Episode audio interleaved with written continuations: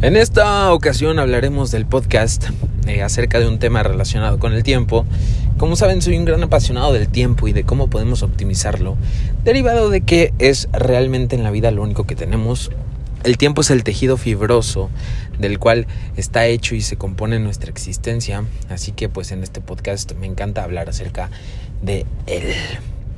Si tú eres de esos que también les encanta hablar del tiempo y de la gestión del mismo, pues bueno, estás en el lugar y momento correcto porque justo hablaremos de un tema de vital importancia. De hecho es algo así como un hack em, o algo así, para que el chiste es que puedas optimizar de mejor forma tu tiempo. El día tiene 24 joyas. Bueno, 24 horas, pero a mí me gusta verlas como si fueran joyas. 24 joyas tienes que aprender a vender muy cara cada una. Ese es como el principio básico. Tienes 24 joyas, tienes que aprender a vender muy cara cada una. ¿A qué hago referencia con esto? A que tu vida es limitada, tu tiempo es limitado. Dentro de esas 24 horas, tienes un sinfín de posibilidades. Es como un espectro amplio de posibilidades, una gama de posibilidades de cosas que puedes o no puedes hacer. Por lo tanto, es claro que en la vida, con esas 24 horas, no puedes hacer todo. No puedes estar en todos lados. Por eso, aquí entra un punto bien importante. Este punto es saber priorizar. Si tú entiendes que no puedes estar en todo, todo el tiempo, y que no puedes hacer todo, entonces empiezas a priorizar, a seleccionar qué cosas vas a hacer con tu tiempo y cuáles no. A qué cosas sí estás dispuesto a dedicarles tiempo y a cuáles no. Entender esto es brutal, ya que así puedes entender de mejor forma de qué manera vas a realizar esta gestión de tu tiempo.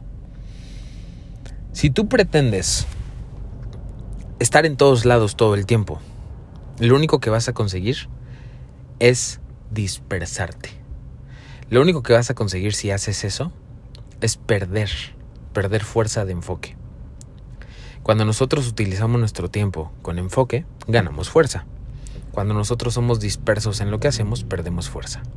Entonces, si tu tiempo lo utilizas en muchas actividades durante tu día, pierdes fuerza en todas ellas y no las haces de manera adecuada o de manera 100% adecuada. Por lo tanto, tienes que reducir, por paradójico que suene, para que tu tiempo rinda más, tienes que aprender a reducir la cantidad de actividades que haces durante tu día. Y así tu tiempo va a durar más, va a rendir más. Si tú aprendes a reducir, tu tiempo rinde más. Así que reduce actividades. ¿Qué actividades para ti no son tan significativas? Y aquí entramos en un punto bien importante, el significado. ¿Qué tan significativas pueden ser las actividades que tú haces en tu día a día?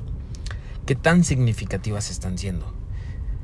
¿Y cómo sabes si algo es significativo para ti? Bueno, es simple y sencillamente a qué le estás dando importancia.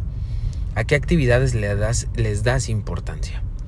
Esas son las actividades que para ti son significativas, aquellas que para ti tienen un significado profundo.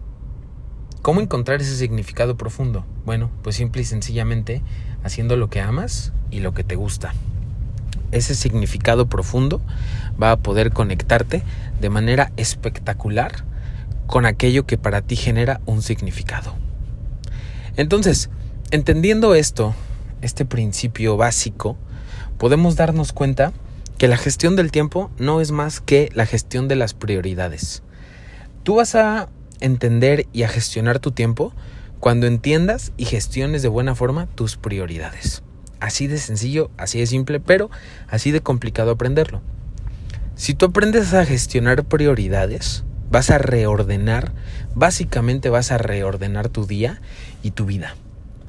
Porque aprendiendo esta gestión de prioridades es cuando tú conectas y haces clic con lo que de verdad para ti importa.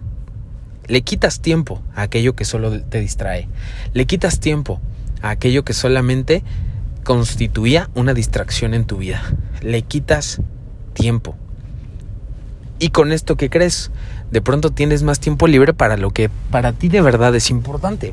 Y eso es valiosísimo, porque entonces dejas de actuar conforme a la agenda o a los deseos de otras personas. Y empiezas a seguir tu propia agenda, tus propios deseos y lo que para ti tiene un significado verdadero.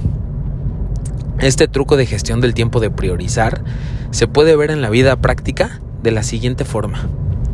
Al iniciar tu día, y de hecho, empecemos un día antes, antes de dormir, es más, hoy antes de dormir, toma una agenda, escribe las actividades que para ti constituyan una prioridad. Escríbelas. ¿Qué actividades para ti hoy en día constituyen una prioridad?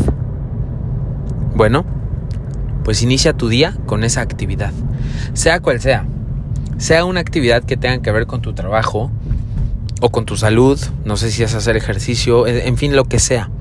La actividad que sea, pero mientras para ti sea una prioridad, tienes todo el derecho del mundo de dedicarle tu día completo si es necesario.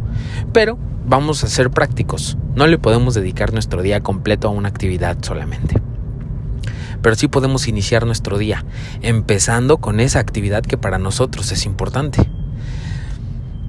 Si nosotros iniciamos el día con esa actividad que de verdad es importante, ¿qué crees? Ya arrancamos el día con el pie derecho. Y esto va a generar que el resto del día sea mucho más sencillo. Si tú inicias el día con la actividad que es más importante, créeme que tu día va a fluir y tú te vas a sentir en un estado de productividad. Es como si estuvieras en un estado de flujo que te permite disfrutar mucho más del resto de actividades de tu día, porque tú sabes que ya hiciste la más importante, la que a ti te importaba. En fin, queridos amigos, los dejo con este, esta, este, esta pequeña reflexión este podcast que creo que les va a ser de bastante utilidad. Espero que sí, ya que lo grabé tratando de poner mi 100%. Si así fue y si tú lo consideras, mándame un correo a Miguel Ontiver, como Miguel Ontiveros, pero hasta la letra R, Miguel Ontiver, arroba hotmail.com. Ahí me va a encantar leerte vamos a poder estar en contacto tú y yo. Te prometo, te prometo que voy a responderte a ese correo con un gracias por haberme escuchado e incluso te puedo mandar saludos en el siguiente episodio. Así que te lo recomiendo. Échame un correito. Te repito mi dirección, miguelontiver.hotmail.com. Ya lo saben amigos, ahí estamos al pendiente. Cuídense mucho. Chao, chao.